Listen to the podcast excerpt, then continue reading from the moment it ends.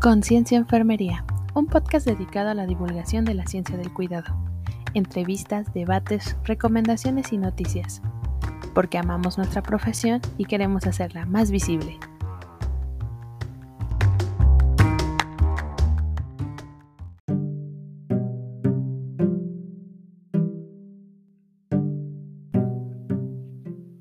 Creo que un gran maestro es un gran artista, y hay tan pocos como hay grandes artistas. La enseñanza puede ser el más grande de los artes, ya que el medio es la mente y el espíritu los humanos. John Steinbeck. El día de hoy hablaremos con la maestra Fabiola Flores. Ella es enfermera egresada de la FE Zaragoza, especialista en salud pública por la ENEO y maestra en enfermería por la UAEMS. Cuenta con diversos diplomados como estudio de brotes, vacunovigilancia y docencia en enfermería. Ha participado como ponente en eventos nacionales. Se ha desempeñado como enfermera en el INS, en donde ha participado en los comités de vigilancia epidemiológica y servicio de prevención y promoción para trabajadores. Actualmente es el jefe de piso en el Hospital de Ginecobstetricia número 3 en el turno nocturno en el Centro Nacional de la Raza y como docente, tutora y asesora de tesis en FE Zaragoza. Además, ha logrado integrar el uso de las TICs a sus dinámicas en clases, incursionando en plataformas como TikTok, en donde la puedes encontrar como arroba Needles, con contenido educativo para enfermeras, con más de 6.000 seguidores y 38.000 vistas. Nos platicará cómo es conjugar la actividad clínica con la docencia, la importancia de la salud pública y algunos tips para sobrevivir a la vida de estudiante de enfermería.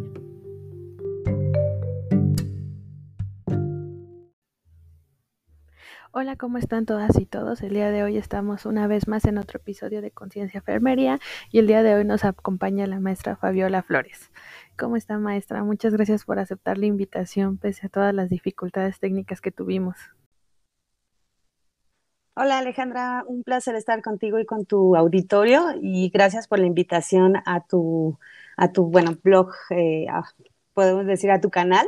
Este, es un placer estar aquí y compartir parte de esta experiencia con los enfermeros, colegas, nuevos enfermeros y pues generalmente para fortalecer el gremio. Muchas gracias. No, gracias a usted, maestra, por aceptar. La verdad es que me emocionó mucho que pues, haya aceptado nuestra invitación. Y pues bueno, han de saber los que nos están escuchando que yo tuve la suerte de encontrarme con la maestra Fabiola Flores en TikTok, porque empecé a seguir su cuenta en esa red social, en donde además de subir eh, videos con humor, sube bastantes videos de una manera muy dinámica con las técnicas y tecnologías que se usan en enfermería. Y creo que es una manera muy divertida de dar como ese repaso. Hay cosas que de verdad yo ya ni me acordaba y, y que los tengo ahí guardados y los he visto porque la verdad es de que siento que es una excelente herramienta metodológica. Y bueno, eh, cuando le envié la invitación para poderla entrevistar, aceptó y ya platicando con ella fuera de, del episodio y que me contó como todo este bagaje de cosas que ha hecho y sus gustos y hobbies y demás, eh, de plano ya yo me considero su fan y pues han de saber que la maestra Fabiola eh, no solamente es enfermera, sino también que tiene como estas habilidades para el dibujo, para el cómic, específicamente para el manga y pues no sé, pero no quiero meterme más en eso, espero que ella nos cuente un poquito más. Y pues como ya es costumbre en este episodio, nos gustaría empezar con la primera pregunta, que es ¿por qué decidió estudiar enfermería? bueno, es como, ah, bueno, mira, eh, eh, la pregunta es, ¿por qué no fui caricaturista, no? O sea, ¿por qué no fui dibujante? Yo ah, vengo de una familia de profesionales del área de salud. No todos son, no médicos, no, o sea, son de diversas áreas, eh, pero sí tenía enfermeras. Entonces, su experiencia siempre era sus comentarios eh, de un trabajo muy pesado. A veces me tocó verlas llorando, eso creo que no lo comenté la última vez. Eh, y no me animaba, realmente yo no me animaba a, esa área, ¿no? O sea, veía el sacrificio, el esfuerzo y el cansancio y decía, ah, ¿cómo que no? Entonces, en ese tiempo para mí estaba muy, ya hace muchos dinosaurios, él empezaba el anime, los cómics y todo eso. Y como buen adolescente, pues era algo que me gustaba. Y dije, voy a ser diseñador gráfico y me puse a estudiar eso y trabajé en una editorial que se llamaba Nahual Comics, este, hacía freelance, me iba a las convenciones, todo eso, ¿no? Y por azares de la vida, hice examen para diseño y también para enfermería, ¿no? Mm, como, híjole, sí, sí llegaba a ir a veces a, visitas hospitalarias o de, apoyo en algunas cosas como voluntaria, pero no, todavía como que no me visualizaba en esa rama, ¿no? O sea, sí llegué a ser voluntaria en algunas situaciones en clínicas y cosas así, pero no, no me veía, ¿no? No me veía. Entonces, este, pues yo me veía como dibujante, ¿no? O sea, en ese entonces en, mi mente. Y pues quedé en, las dos, ¿no? Bueno, más bien en las dos, ¿no? O sea, quedé en, en enfermería y mi idea era cambiarme, ¿no? Como mucha gente, hace poquito subí un, un, comentario porque me, mira cómo son las cosas, me preguntaron qué opinaban los compañeros que, que están en enfermería, pero quieren medicina, ¿no? Y yo en un momento dado, digamos que estuve en eso, pero no por medicina, o sea, por otra cosa, porque mucha gente tiene muchos gustos diferentes, muchas pasiones, muchos sueños, y, y, a veces no los podemos, no nos vemos como tal, ¿no? En ese camino. Y en ese momento, pues, yo dije, ah, me voy a cambiar, ¿no? En un momento dado me voy a cambiar. Y al final de cuentas tuve la, no sé si es mala suerte ahora que lo pienso, de la última vez que platiqué contigo, o buena suerte. Y, esto es algo que te comentaba. Eh, un día eh, una de mis docentes, yo la veía hablar con tanta pasión, con tanto amor, con, con tanta libertad. Y un día fui a su oficina y entrando a la oficina, y, como te decía, ¿no? es una imagen que sigue muy presente en mi memoria. Eh, y entrando tiene un cuadro increíble de una niña, de hecho debería tomar una foto de ese cuadro ahora que la vea, este, de un cuadro increíble de una niña asomándose por una ventana, una niña de tres, tres añitos aprox, ¿no? Pero tan inquieta de ver qué hay del otro lado y tiene una frase que dice, hacer, asómate al maravilloso mundo de la enfermería. Entonces yo cuando vi eso me quedé pensando, o sea, es, es como una metáfora de hay más, que un simple ventanal, ¿no? A veces nos quedamos mucho con el ámbito hospitalario, pero hay más allá. Entonces, respondiendo a tu pregunta, ¿por qué? Porque cuando estuve en ese camino, cuando estuve en ese trayecto, me enamoré de la carrera. Uh, lo he dicho siempre y creo que muchos colegas coinciden que hay personas que lo hacen porque desde el principio tienen la convicción, ¿no? Tengo colegas que me dicen, yo siempre quise ser enfermera, desde que nací, desde que tuve conciencia, ¿no? Vendaba mis muñecos. Y esa es su visión, ¿no? Siempre, siempre. Eh, mi mejor amiga es quirúrgica y, ella ese es su, lo, suyo, ¿no? Eh, habla mal de enfermería y terminarás con una pinza enterrada en el cuello. Este, no es cierto, es broma. No, no, le vayan a aventar al Ministerio Público.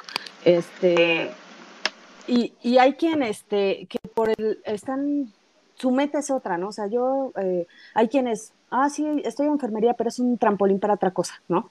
O para cumplir mi otro sueño, ¿no? Y hay quienes llegamos y a pesar de que teníamos un entorno completo de eso, nos terminamos enamorando en el camino, ¿no? O hubo un detalle, hubo algo que detonó que dijera, sí, esto es lo mío, eh, aquí soy feliz, no lo creía, pero lo encontré en, ese, en esa búsqueda, ¿no? Y no me arrepiento de no haber sido dibujante, eh, me ayudó mucho también eso en el área de enfermería porque empecé a tener más relación con las personas, eh, me volví más abierta, me sirvió para hacer todos mis rotafolios. Entonces eso me ayudó mucho, ¿no? Y, para poderme acercar de otra manera, por ejemplo, cuando me tocó en área pediátrica, eso no, no te lo había contado, eh, hacía dibujos con los niños y no me di cuenta que también eso era parte de un cuidado, ¿no? O sea, cómo abordarlos, cómo acercarme, cómo, cómo tranquilizarlos para poder aplicar la farmacopea con ellos, ¿no? o otra parte de los cuidados. Entonces, para mí enfermería fue como, como aquello que buscaba, pero no sabía qué era. Y me siento muy plena en enfermería. Y fue así como me volví enfermera y no dibujante. no, pero lo, lo interesante es cómo, sí, ahorita como nos mencionó, ¿no? O sea, cómo logró este juntar esta pasión por el dibujo y el manga con las actividades de enfermería y creo que es muy importante comentar eso porque a veces este, pensamos que como ya estudias esta profesión y solo eres ingeniero, eres doctor, eres enfermera, solamente te vas a dedicar como a eso o todas, todo tu entorno de, este, de vida debe de estar encaminado a eso, ¿no? Cuando a lo mejor muchos tienen otras habilidades desarrolladas desde niño adolescentes como no sé practicar un deporte o en este caso las artes visuales y cómo a lo mejor no nos damos cuenta que eso puede sumar para convertirnos en mejores profesionistas, ¿no? Entonces, y por ejemplo, ¿cómo cree que ayudó esta parte de esta habilidad artística ahora con la parte de docencia? Ah, bueno, ahí hay otra situación. Este, mira, tengo, increíblemente estoy, formo parte de un equipo de docentes eh, en una universidad aquí en la Ciudad de México, que es de la UNAM, precisamente, en una facultad, en una FES, más bien. Y, y, deberías ver el, el, contexto de mis colegas, ¿no? O sea, tengo una compañera que es chelista y es enfermera, ¿no? O sea, y, luego yo hago, trato de dar espacios con los alumnos al momento de estar en las clases con respecto a pinturas, con respecto a algunos diseños. O sea, porque enfermería no, o sea, hay una parte que no logramos entender. O sea, enfermería es una disciplina, sí, pero también la podemos complementar con muchas cosas. No es algo estático, hay cultura, podemos, podemos hacerla tan amplia como nosotros queramos, ¿no? Entonces, con mis alumnos a veces tenemos como espacios culturales muy pequeñitos para relajarnos, porque a veces no todo es, todo es la carrera, ¿no? También hay otras cosas que nos nutren como profesionales. Y es esta parte, o a veces mis alumnos me, decían en práctica, bueno, en los tiempos que íbamos a prácticas, que tenían que dar eh, educación para la salud. Mm con los pacientes y deberías ver, había chicos que tenían tanto miedo de enseñar sus diseños o cosas y me decían, es que se va a reír, no es muy formal. Digo, es que tú lo puedes hacer formal y puedes hacer que tu arte o lo que sepas hacer lo lleves a un ámbito educativo y no sabes cuánto te puedes acercar a las personas. Ajá, o sea, no todo tiene que ser tan cuadrado, o sea, puedes ampliarte. Y había una chica, me asombró mucho, porque hizo unos trípticos, ella sabía usar Paintbrush y Draw, hizo unas cosas increíbles en sus folletos y, y decías que mi mamá dice que es una pérdida de tiempo. Le digo, no, es que depende hacia dónde lo canalices. Y, y, es eso, ¿no? O sea, ella cuando acabó hizo unas cajitas para dar en el campo clínico, o sea, obvio, le ayudamos, ¿no? Pero, pero era su idea, entonces te das cuenta qué tan creativo puede ser y, y, y aplicarlo en el área de enfermería le ayudó mucho a acercarse más a las personas.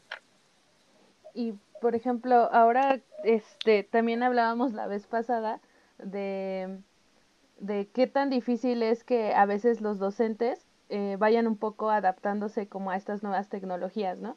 De que a veces nosotros como alumnos llegamos con nuevas propuestas, ¿no? Para hacer como a lo mejor más dinámico, ¿no? más fácil el trabajo en clase, el trabajo en investigación, el trabajo en campo, pero aún hay profesores que tienen como esta resistencia, ¿no? Entonces, ¿qué tan complicado es como romper con este paradigma de la antigua educación y innovar como con estas nuevas tecnologías? Eh, la pandemia demostró ser una excelente, o sea, un evento inesperado, pero que se convirtió en una oportunidad de ampliar nuestras redes de comunicación. Desgraciadamente, siempre en nuestras áreas de salud la cercanía es muy importante, ¿no? Pero también estas tecnologías nos sirvieron o nos han hecho entender que no podemos seguir con los modelos tradicionales educativos, ¿no? El modelo tradicional donde el docente a veces es el que tiene toda la información y aunque existen diversas corrientes pedagógicas para ejercer la enseñanza, todos en alguna manera en nuestra formación hemos sido eh, educados en ese modelo, ¿no? Con ese modelo muy tradicional. Y ahorita nos damos cuenta que, que, la educación puede ser mucho más flexible, ¿no? O sea, podemos usar sistemas de blog, Spotify, eh, el TikTok, o sea, yo sé que no es una herramienta como tal educativa, pero también podemos contribuir a la difusión de la, del conocimiento, ¿no? O sea, son medios de difusión de conocimiento. Entonces, en este caso, eh, hay muchos que somos migrantes digitales y comparados con los nativos digitales, pues sí, se complica eh, el hecho de cómo utilizar este Zoom, cómo utilizar los Classroom, cómo utilizar eh, Kahoot, cómo utilizar Quizlet, este, Blackboard, eh, etc. Module, ¿no? Entonces, sí ha sido un reto impresionante. Hemos estado cursos tras cursos tras cursos. Muchos docentes se siguen resistiendo porque muchos ni siquiera tenían computadora y es algo impresionante. O sea, docentes que no tenían un equipo de cómputo en su domicilio y eso también nos enfrenta a otra realidad, ¿no? O sea, otro gran reto eh, en, en cuanto a educación a distancia, que es una realidad del país, que no todos los alumnos cuentan con las condiciones eh, para tener una laptop personal o una red disponible que muchos utilizan sus dispositivos móviles o comparten red o donde viven tienen problemas eléctricos continuamente. Entonces, por eso la empatía es, ha sido clave en esto. Desgraciadamente sí hay colegas que, bueno, sus conductas no son las mejores, pero eso no es una generalidad, gracias a Dios. Y en este caso, creo que afrontar este reto y ha sido monumental, ¿no? complicado. Eh, siempre se extraña el trabajo en aula con los chicos, el compartir con los alumnos, el, hacer lluvias de ideas, ¿no? Aquí, aquí a veces nos falta esa cercanía con ellos. Y ese, ese ha sido un, gran problema, un gran reto. Eh, pero bueno, siempre podemos suplir algunas cosas con otras. Un ejemplo, TikTok, ¿no? Eh, yo empecé TikTok por un alumno que te comentaba, me, me dijeron, maestra, ¿por qué no haces TikTok para explicarnos bien la clase? Y yo dije, TikTok, never in the life, ¿no?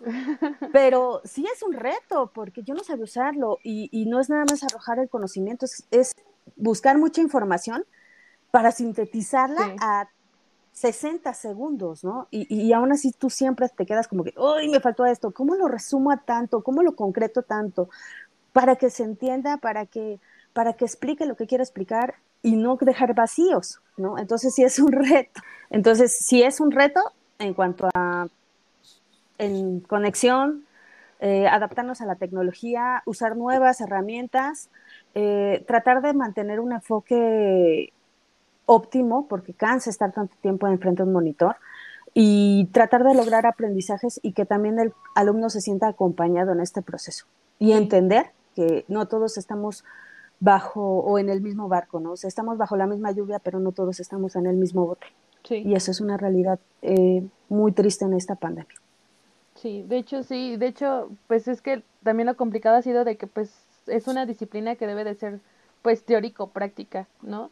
Y que es como la preocupación que tienen ahorita pues los chicos que ya les tocó vivir casi tres semestres en, en, en, pandemia tomando clases en Zoom, que les preocupa como esta parte, pues sí, de las habilidades clínicas y cómo las van a desarrollar y todo eso.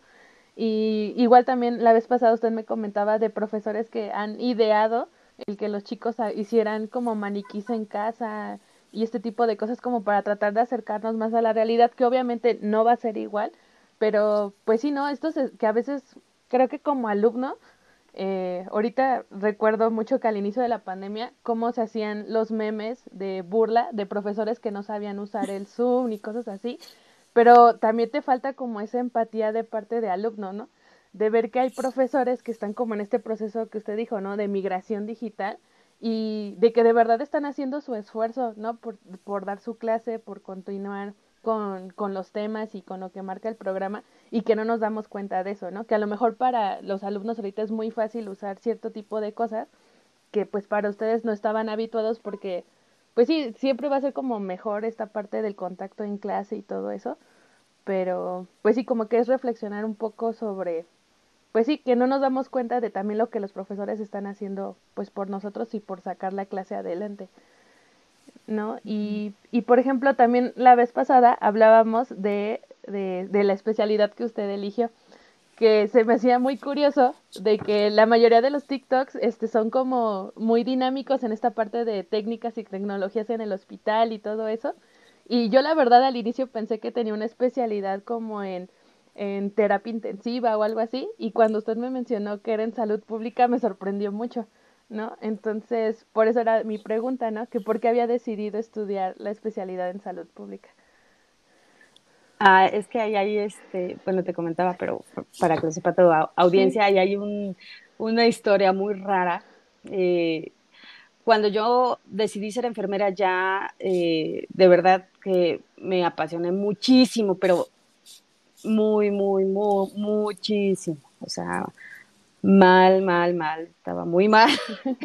Entonces mi idea era, e, era ser enfermera intensivista cardiotoráxica con especialidad en urgencias y neurología, bla, bla, bla, bla, ¿no? Del mundo.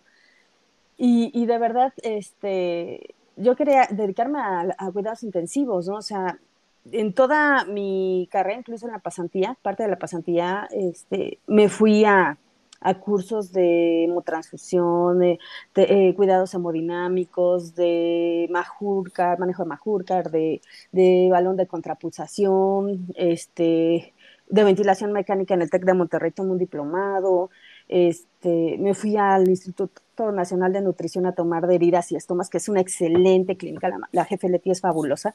Este, o sea, cursos a más no poder de todo lo relacionado a la terapia intensiva.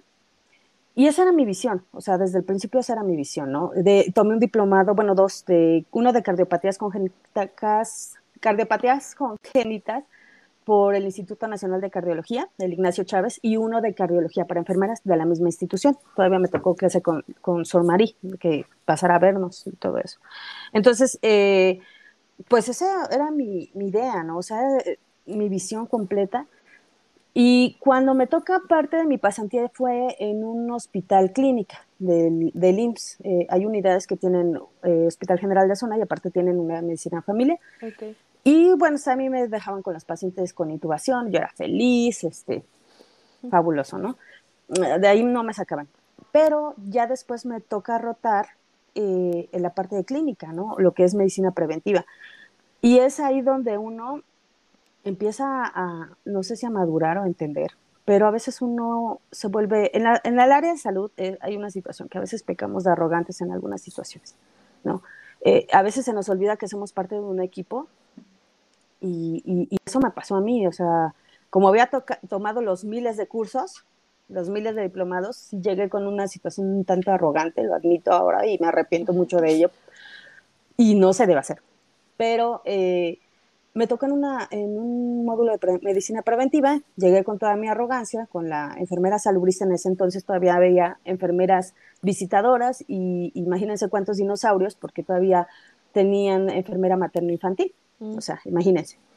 Y le llegué y le dije, ah, bueno, soy fulanita, eh, estoy en, soy pasante y bueno, ¿cuál va a ser mi consultorio para ponerme a vacunar? Así tal cual te lo estoy diciendo. la enfermera que en paz descanse, esta Silvia, sí, se llama Silvia, Este, no sé si sigue viva, ya lo estoy matando. Este, era una señora ya mayor, muy, muy seria, muy, muy dura, y me dijo, ¿cómo que a vacunar? No, nos vamos a ir a comunidad. Eran las 8, 7 y cacho de la mañana. Me dio mi termo, el carrito, mi bonche gigante de papelería y mi tabla y vámonos. Me tuvo así hasta las 3 de la tarde. Oh, hasta las 3 de la tarde. Visitando casas, visitando pacientes eh, por el censo, o sea, dando seguimiento al censo de vacunación, buscando niños y, visitando a pacientes que tenían este, eh, problemas eh, de hipertensión, diabetes, pacientes geriátricos, a las autopsias verbales, este, pacientes que habían salido positivas en su papá Nicolau, pacientes positivos de, esputo, de pruebas de, de, de esputo, ¿no? De TB. Y, y en este caso yo me quedé así agotada, ¿no? y, no me había dado cuenta este, de, todo ese trabajo titánico que se hacía. Al otro día pensé que me iba a dejar ya en el consultorio y no, fue la misma, ¿no? Y al tercer día me lleva a consultorios y yo dije, ah, bueno, poner vacunitas. No, ahí me di cuenta del empoderamiento que tiene una, una enfermera y lo que me marcó más fue que me llevó a la junta directiva con el director, el administrador, el contador, la directora de la jefa de, la unidad, bueno, el jefe de la unidad en ese entonces, eh, de enfermería y otros elementos administrativos. Y la única enfermera que yo vi ahí fue la salubrista, aparte del personal administrativo, la directora, bueno, el director de enfermería, eh, eh, los supervisores. Y, y, me asombró tanto que ella y el epidemiólogo este, el epidemiólogo a veces decía una cosa y ella, no, esto, esto, porque hicimos esto y esto. Y el administrador, no, vamos a recortar, este, no vamos a solicitar tanto de vitamina o de prueba, no, no, es que se tiene que pedir porque yo en el censo tengo tantas personas, ya hice, o sea, era un dominio increíble. Sí. O sea, de verdad que sí. Luego íbamos a urgencias y les hacía las pruebas de PPD a pacientes, sacábamos las prevalencias, cuántos con fiebres, cuántos con todos, cuántos con ciertas características, ¿no? Diarreas, etcétera. Eh, y, les decía a las enfermeras eh, de urgencias, aquí no vayas a canalizar a este paciente porque le acabamos de hacer PPD y ponía la etiquetita de aislamiento. O sea, no tenía que esperarse al médico, ¿no? Íbamos al laboratorio para ver los resultados, íbamos al laboratorio para ver los, las tomas de muestras, la toma de cultivo de catéter, o sea, y dije, oh my God, yo pensé, honestamente, como a mí alguna vez me lo dijo alguien, yo pensé que nada más iban a poner vacunas. Y es un mundo, es, es un mundo. Eh, cuando me toca hacer la especialidad, ya tiempo posterior eh, para la entrevista, no sé si todavía lo manejen ahí en posgrados, en ese entonces era todavía el ENEO, eh, vas y hay una serie de libretitas donde tú te registras para tu entrevista, no sé si todavía lo manejan así. Y yo fui con un colega que íbamos a cuidados intensivos, ¿no? O sea, acabé, íbamos a intensivos. Y yo te juro que estábamos sentados, él entró a, a, dejar papeles, bueno, hacer todo lo que tenía que hacer, y yo seguía con las dos libretas, la de cuidados intensivos y la de salud pública. Así. Y dije, um, ¿qué hago, no? O sea, de esas decisiones de la vida cruciales, ¿no? Donde la línea del tiempo se puede bifurcar hacia otro lado, no sabes. Eh, y, y, y, escogí salud pública y no me arrepiento, de verdad, creo que fue una de las mejores decisiones de mi vida.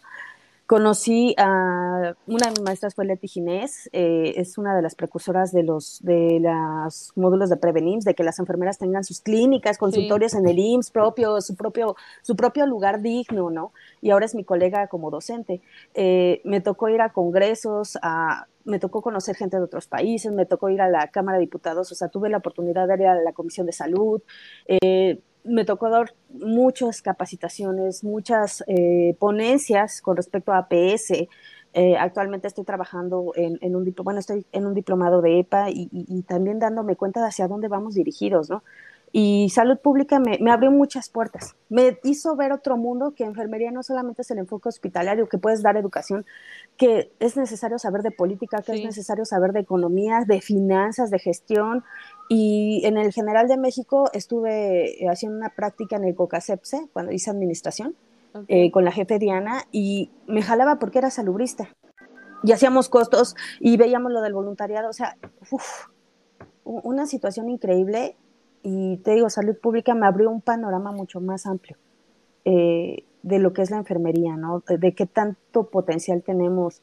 Y ahí me tocó estar en la Dirección General de Epidemiología, este, fuimos a, diversos comités, comisiones, este, y lugares que yo como enfermera nunca imaginé pisar, ¿no?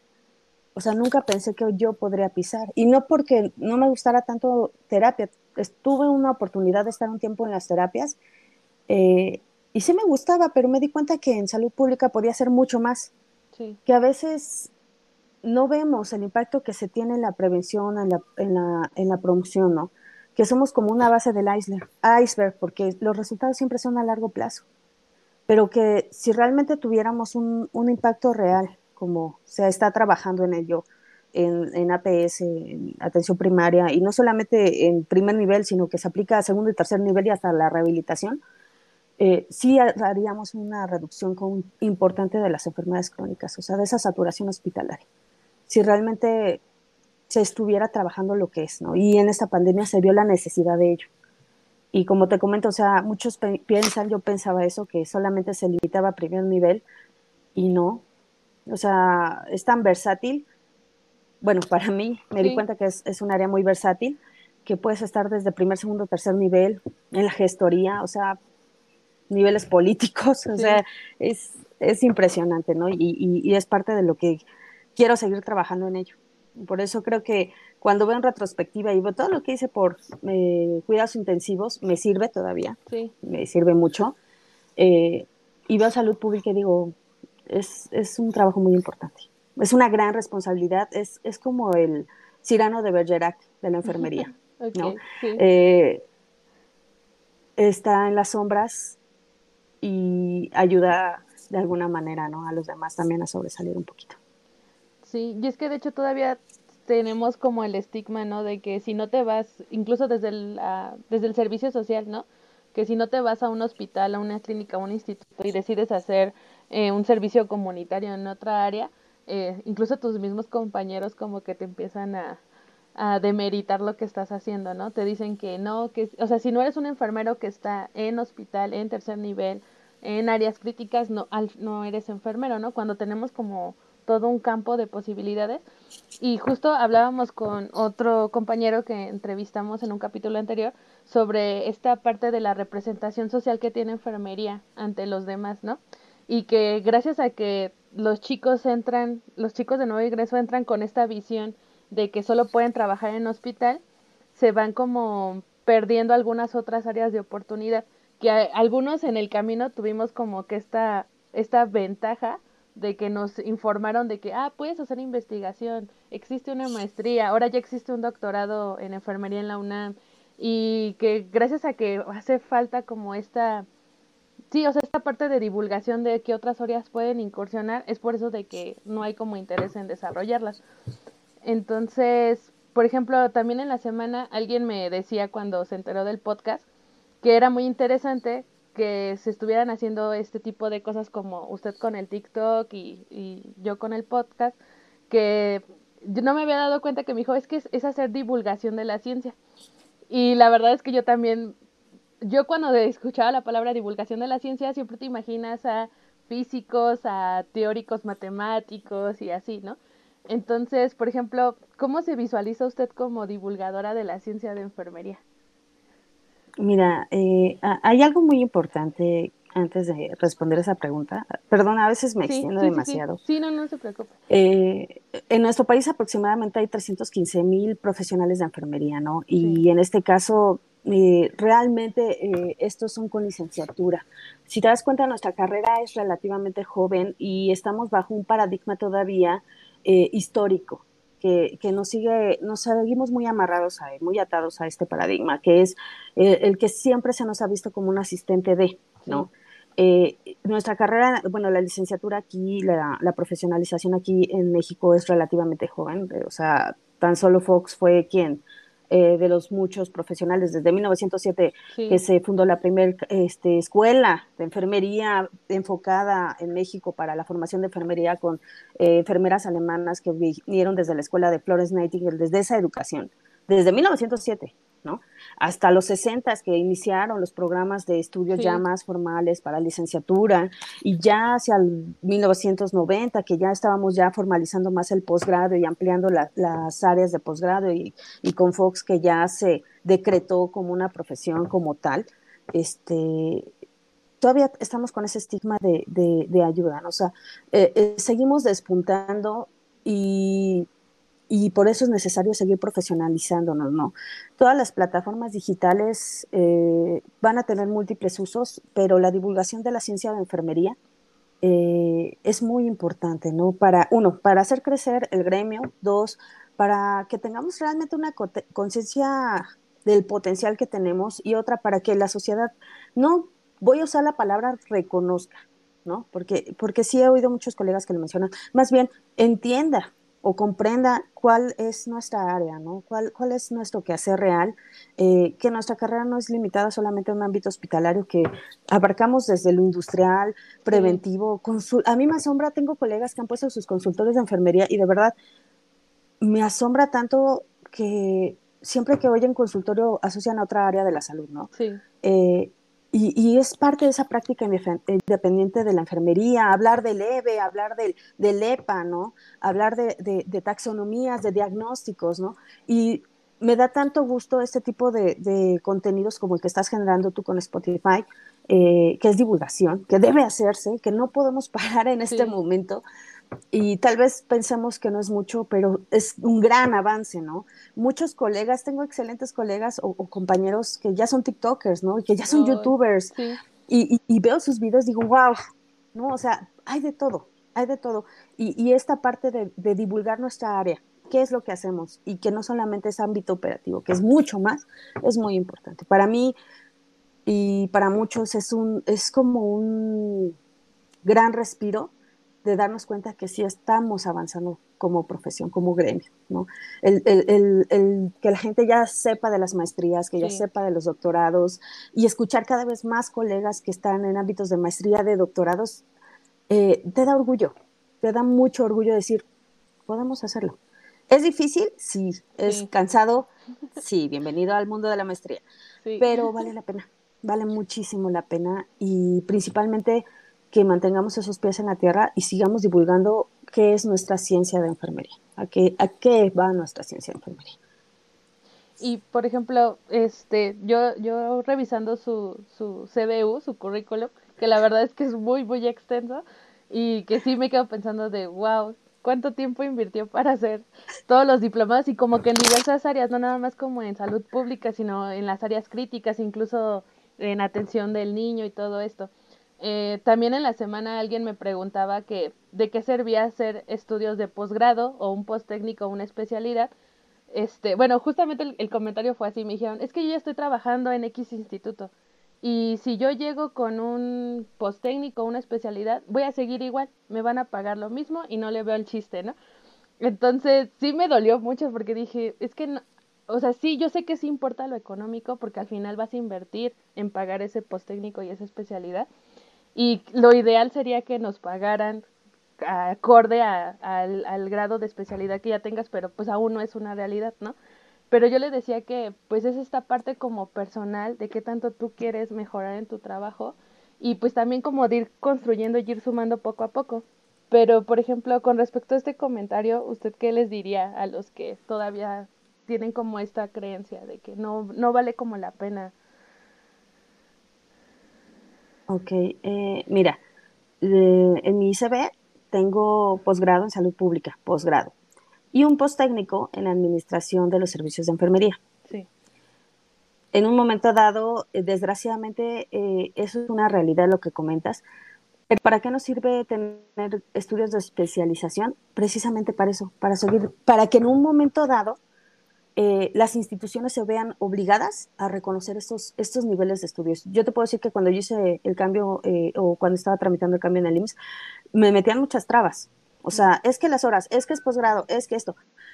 Pero evidentemente ya niveles superiores fueron más abiertos y dijeron, no, sí, vamos a darles prórroga, ¿no? O sea, y sí, a, través de eso se pudo meter el cambio. Y no todas las instituciones, por ejemplo, en el Instituto Nacional de Nutrición tienen especialista ABC, ¿no? Y el pago. ahora hay una situación, el perfil eh, o los sistemas de salud, ¿cómo están estructurados? Lo tenemos fragmentado, es un sistema fragmentado, que pese a todas sus deficiencias ha mantenido a la población dentro de, de las posibilidades, ¿no?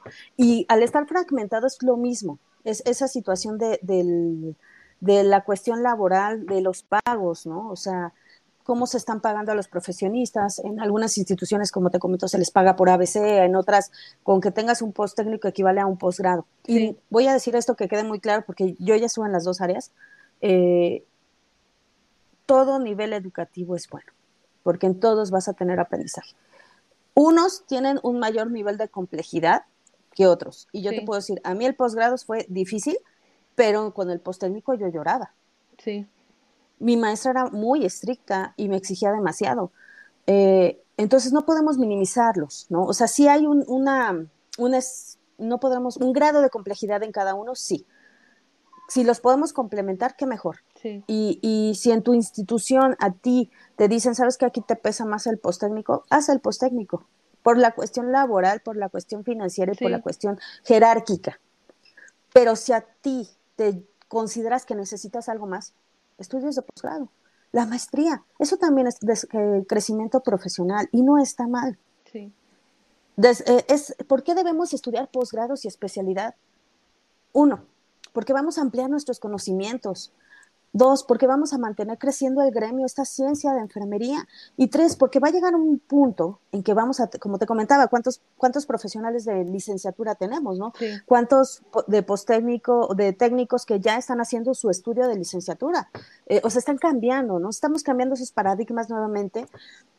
Y va a llegar un punto en que el, los perfiles, el sector salud se va a ver tan presionado porque tiene especialistas que va a tener que pagarnos. Sí a todos y aceptar estos rangos educativos y reconocerlos porque ya Fox lo hizo. ¿Cuántos años pasaron hasta en el 2005 para que esto se diera? Sí. O sea, ¿cuántos años desde que ha crecido la carrera para que en el 2005 se nos dijera, ah, sí hay, sí hay que reconocer los posgrados y los posttécnicos y la maestría y el doctorado en enfermería? Porque si nosotros seguimos estudiando y preparándonos, vamos a hacer y obligar que las instituciones reconozcan nuestra profesionalización como tal. Sí. ya, ya estamos en ese proceso, ¿no? El proceso de profesionalización real a nivel nacional. Por eso es importante seguir estudiando. Y dos, ampliar nuestros conocimientos. Y, ¿por qué no? también un poquito nuestro desarrollo personal y nuestro corazoncito de enfermero, ¿no? Qué, qué, padre que te digan, ah, tienes doctorado en enfermería. Sí, doctorado en enfermería, aunque les cueste, ¿no? Pero es eso, porque realmente el tener una especialidad, y, aclaro, este, colegas, no, no, no demerito el postécnico, yo también tengo un postécnico, eh, el, el, especializarte, el mantenerte especializando y actualizando, de verdad te abre panoramas enormes. Y en enfermería somos tan grandes hasta donde queramos serlo. Y nuestra visión se amplía. La educación siempre te va a ampliar la visión y pues te ayuda para desarrollarte personalmente también. Sí, eso sí. Y también la, la vez pasada recuerdo que este hablábamos un poco de que gracias a que usted tiene como esta dualidad de la clínica y la docencia y, y que convive, me mencionaba que con alumnos de, de los primeros años, eh, ¿qué, ¿qué consejos podría darnos para, para los chicos que van iniciando la carrera desde la parte de docente? Ah, ok. Eh, como docente, una pregunta que comúnmente les hacemos cuando ingresan a la carrera es porque la escogieron, ¿no? Siempre te dan respuestas muy diversas. Y yo lo que les recomiendo es, bueno, a mí como docente y académica me ha servido tener la práctica porque puedo fortalecer el conocimiento, ¿no? O sea, aparte de lo teórico, puedo yo dar otro contexto en la realidad, porque a veces la teoría nos habla de muchas condiciones, pero cuando estamos en la realidad, este, pues choca un poco, ¿no? Entonces, eh, eh, el tener la, la parte de, docencia y práctica complementa mucho, eso sería una cosa. Y el consejo es que cuando ustedes lleguen al área de enfermería, pregúntense dónde quieren estar. Y si lo que están haciendo en ese momento los va a llevar a donde quieren estar. Enfermería es muy grande, hay gente que, realmente nos enamoramos de ella. Y es una carrera muy noble en el aspecto de que te da tanto y lo único que te pide es como, como pues no dejes de, fomentarlo, no dejes de hacerme crecer, ¿no? Entonces, el consejo que les doy es busquen estar donde se sientan felices, donde se sientan plenos, donde puedan crecer. A veces hay lugares que, aunque son buenos, no nos dejan florecer, por así decirlo, ¿no? No florecemos en ellos. Y si están en la carrera, aprovechen todo lo que puedan, todo lo que puedan aprovechar de aprendizaje, de conocimientos, de experiencias. La carrera les va a dar experiencias fabulosas, como, como muchas áreas yo lo sé, pero el estar en cercanía con la gente y que a veces una persona eh, te diga, oiga, yo me acuerdo que usted me bañaba, oiga, yo me acuerdo que yo no estaba despierto, pero le escuchaba usted que me decía, o sentía su mano, o, o ir a una, a una casa, ¿no? Y, y, que el paciente del pie diabético te diga, oiga, desde que vino, este, y me ha enseñado cómo curarme, cómo cuidarme, cómo gestionar mi autocuidado, bueno, no te lo dicen así, pero cómo cuidarme, he estado bien, ¿no? O sea, me he sentido bien. Y, y desde el momento en que educas, educas a colegas, ¿no? Oye, ¿sabes que esto yo no lo sabía? Eh, pero ya aprendí otra cosa, oye, ¿me puedes pasar tu presentación? Oye, ¿y cómo puedo hacer esto, no? O sea, enfermedad es muy grande, no, no pierdan la emoción nunca, ese es otro consejo, si están haciendo algo, no pierdan la emoción, sean autodidactas, no esperen que el docente les dé todo, no esperen que el profesor les dé todo, el mundo es grandísimo y el aprendizaje es libre y pero traten de aprender, traten de aprender más de lo que les piden presionense un poquito más allá y van a ver que van a destapar o, explotar el potencial que no creían tener. Y crean en sí mismos, no tengan miedo, no tengan dudas. Si no saben, pregunten. Creo que eso es un común de todas las enfermeras. Si no saben, pregunten. Y lo más importante, nunca pierdan los pies del suelo. Siempre van a encontrar a alguien que sabe más que ustedes y siempre van a encontrar a alguien que no sabe o a lo mejor no tiene el nivel de conocimiento, pero también van a aprender de esa persona. Sí. De verdad. Nunca pierdan, aunque tengan tres doctorados y sean jefas de la Asociación Internacional de Enfermería, nunca pierdan los pies del suelo. Nunca. Y siempre enseñen lo que puedan enseñar. Sean empáticos, sean conscientes, pero sobre todo sean honestos consigo mismos. Eso, eso creo que es lo más importante. Ok. Bueno, Pues la verdad es de que este tocamos como muchos de los temas, como de toda su, su área de expertez, porque la verdad es que sí, me, me, me sigue sorprendiendo como todo este gran abanico que ha desarrollado en estos, en estos años y que incluso se ha tenido que preparar como para la parte de la docencia y todo eso, ¿no? Que también ser docente no nada más es de, ah, ya domino este tema y lo voy a dar, o sea, incluso transmitir el conocimiento es otra área, hay teorías, hay metodologías y toda esta parte, ¿no? Y no sé, a lo mejor este, si la pudiéramos invitar en otro programa después para hablar un poco más específico de docencia. Y pues ahorita la última pregunta es, eh, ¿qué viene a futuro para usted, tanto en la enfermería como en la parte personal? Ok, ¿qué viene a futuro? Pues creo que para, en general para enfermería viene eh, la educación.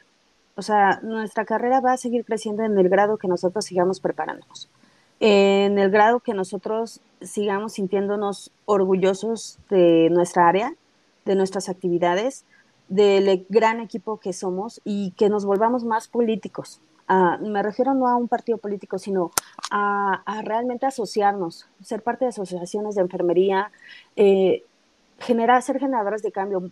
Podemos decir es que no tengo tiempo, pero siempre hay manera de, de ser generador de cambio en nuestros microespacios o en nuestras áreas específicas, ¿no? Eh, luchar por los derechos laborales de las enfermeras, súper importante. Eh, creo que eso es, es, es, algo que viene a futuro, ¿no? Porque cada vez hay más asociaciones y, y, es importante levantar la voz y, como te comento, seguirnos preparando. Personalmente, bueno, yo esperaba ser maestra de enfermería hasta que estuviera 60 años y me jubilara de mi área laboral. Por cuestiones de la vida, pues eh, igual, ¿no? Terminé dando clase antes, pero creo que para mí es muy satisfactorio. Eh, creo que voy a seguir, con, no creo, voy a seguir dando clases, me voy a seguir especializando para poder formar... Eh, mejores alumnos para darles más y poder ayudarlos en, su formación, ¿no? O sea, que yo sé que voy a estar muy poquito tiempo con ellos, eh, creo que, puedo lograrlo y, eso me ayuda a ser mejor persona, ¿no? Y pues en este caso también es la parte personal, o sea, que decía mi papá hace muchos años que primero tienes que resolver tu, parte, bueno, económica, luego la, primero la intelectual, luego la económica y se resuelve la emocional, ¿no? Y, y creo que para mí sería, resuelve la, la intelectual, la, la, te resuelve eso también parte de la económica y la emocional, ¿no? Este, y pues siento que yo tengo mucho todavía que aportar hacia el alumnado y mi obligación hacia con ellos es seguirme preparando y tratar de ser una persona más empática y más um, un ejemplo en, en, lo que es posible como, como profesionista y como persona estar con ellos cuando no tenga quien los escuche. Y sí me ha pasado, desgraciadamente sí me ha pasado eso. Sí. Este, pero bueno, como ser humano creo que sentirme plena en lo que estoy haciendo y creo que lo sé hoy. Realmente soy muy feliz en lo que hago, me encanta lo que hago. A veces no me gusta dar clases vía Zoom, pero sí me gusta estar con mis alumnos. No, y creo que mm, también lo comentaba con otros compañeros que también ya entrevisté, que se nota, o sea, se nota cuando la gente de verdad tiene como el gusto por lo que está haciendo en el área que está desempeñándose en enfermería. Y, y pues te agradezco que hayamos tenido la entrevista después de los inconvenientes técnicos. Y pues esperamos que nos pueda acompañar en otra ocasión para hablar como de otro tema ya más específico. Y este, bueno, la vez pasada no, no, me, no, no hubo la oportunidad y no le pregunté sobre sus redes para que nos compartiera sus redes en cómo la pueden encontrar. Este, mira, no tengo Facebook. Ok. no tengo Facebook. Este, de verdad, he hecho como tres. Tenía, ahorita lo que tengo es TikTok. Ok. Eh, déjame, te doy el, el, el link que, que, tengo aquí. Es el que tengo, todavía sigo trabajando en muchas cosas, tengo muchos pendientes para grabar en TikTok. Sí. Este, y, um, ¿cómo te digo? Este, y pues, no, no, realmente no tengo muchas redes. Tuve que cerrar cuentas de Twitter porque recibí mucho hate de no oh. profesionales de enfermería. Entonces dije, no me voy a desgastar, pero sí. bueno, TikTok pueden, pueden visitarme, es Nurse, eh, Nurse Ajá. and Needles, okay. eh, o sea, enfermería y agujas, Ajá, okay. en TikTok. Y tengo mi canal de YouTube que, bueno, igual el enlace está ahí, todavía estoy trabajando muchas cosas y próximamente pienso hacer un blog de, de enfermería precisamente, pero este, pero este, pero pues bueno, son, son muchas cosas que estoy trabajando y, y- y que pues espero más tiempo que vida porque no acabo. Pero sí, me pueden encontrar en Nurse and Needles en TikTok. Ok, sí, entonces para que ahí la, la encuentren. Y bueno, ya este, para terminar, este, acostumbramos que los invitados nos, nos dejen con alguna canción. Que recuerdo que también la vez pasada nos había dado dos canciones, que no sé si las recuerde o con una está bien o con las dos. Ok, este, déjame te digo, este, era la de Hurt de Johnny Cash. Ok, Eh, bueno, esa está en el intro de Logan. sí. Y, pero hay una que, que creo que iría más a, a, a Doc, que es la de Believer, pero no la de este de Justin Bieber. Es, es, es otra de am, ay, se me olvidó. Sí, no, no, no se preocupe.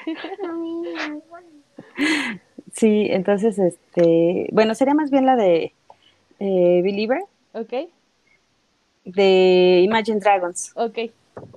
Entonces, pues los dejamos con estas dos canciones. Y muchas gracias por acompañarnos y este le esperamos ver pronto por aquí. Entonces, Bueno, muchas gracias por la invitación y un saludo a toda tu audiencia. Gracias. sí, gracias.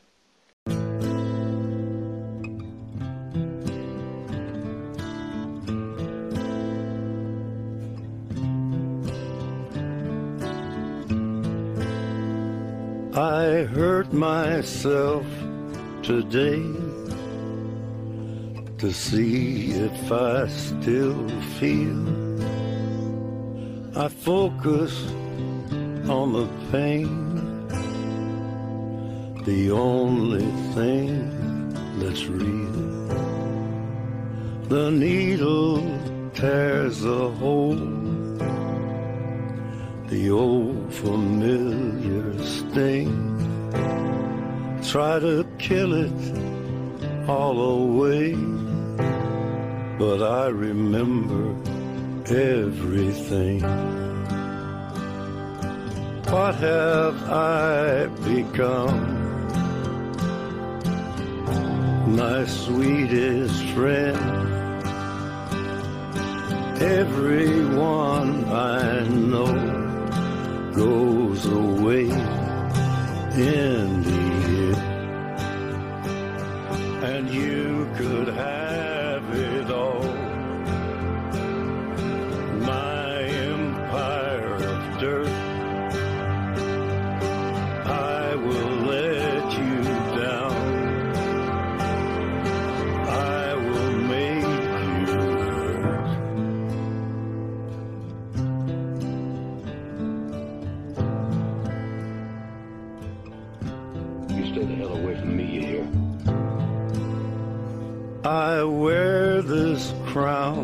of thorns upon my liar's chair,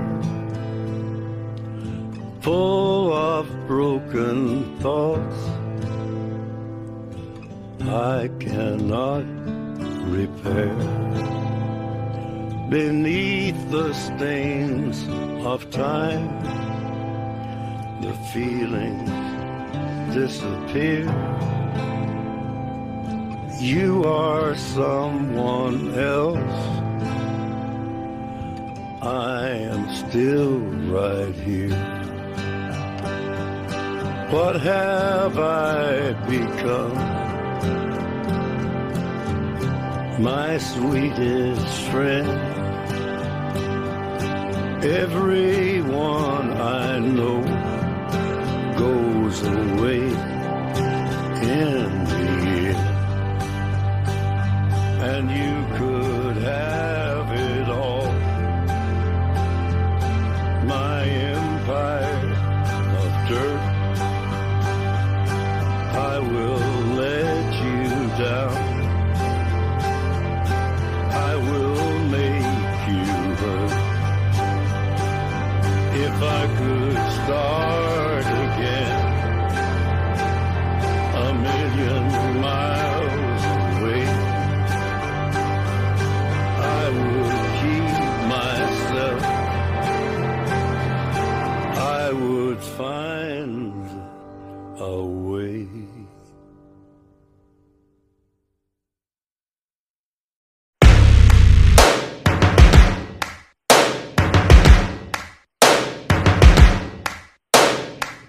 First things first, I'ma say all the words inside my head. I'm fired up and tired of the way that things have been. Oh, ooh,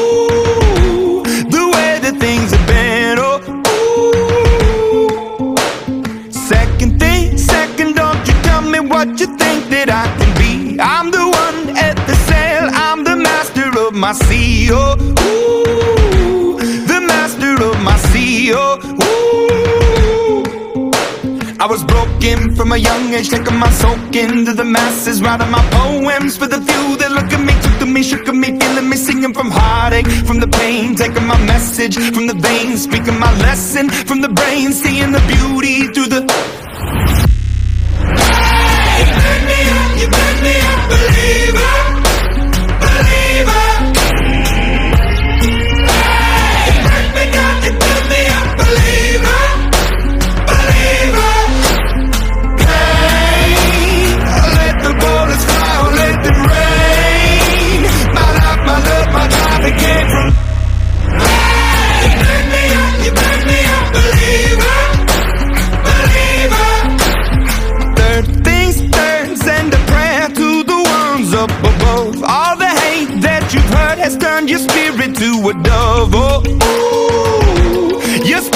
Up above. Oh, ooh.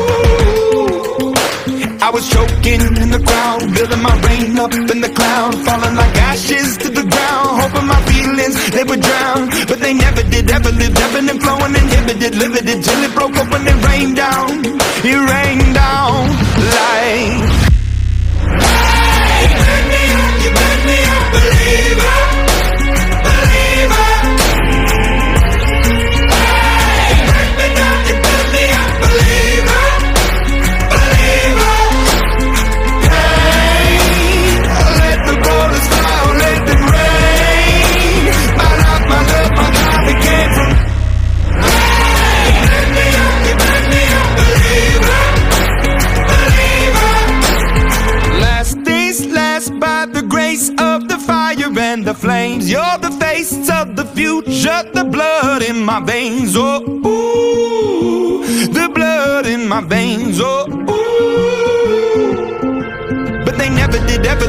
and flowing, inhibited, limited, till it broke up when it